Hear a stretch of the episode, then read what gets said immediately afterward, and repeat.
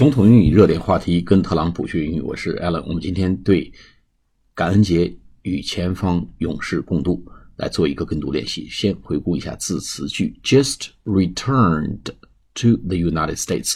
return r e t u r n 就是回到、返回的意思。returned to the United States，刚刚回到美国。After spending a great Thanksgiving，哎，在度过了一个。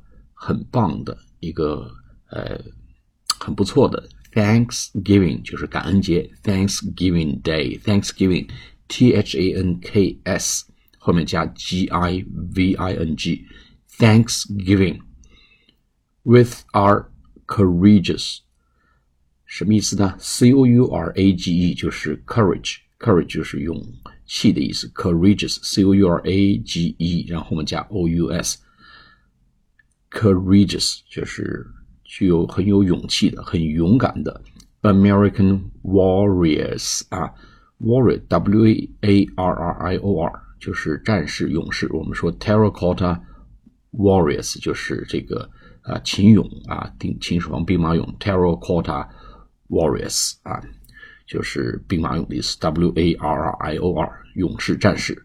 In Afghanistan，哎。 和我们那些非常具有勇气的、勇敢的美国战士们、美国勇士们，在阿富汗的阿富阿富汗的这个勇士们共度 Afghanistan，A F G H A N I S T A N Afghanistan 啊，好，我们再来做跟读练习。Just returned to the United States after spending a great Thanksgiving with our courageous American warriors in Afghanistan. 好，再来一遍。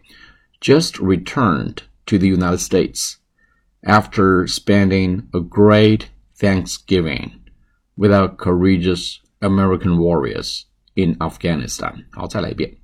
Just returned to the United States after spending a great Thanksgiving with our courageous American warriors in Afghanistan. 好，下次节目再见，谢谢大家。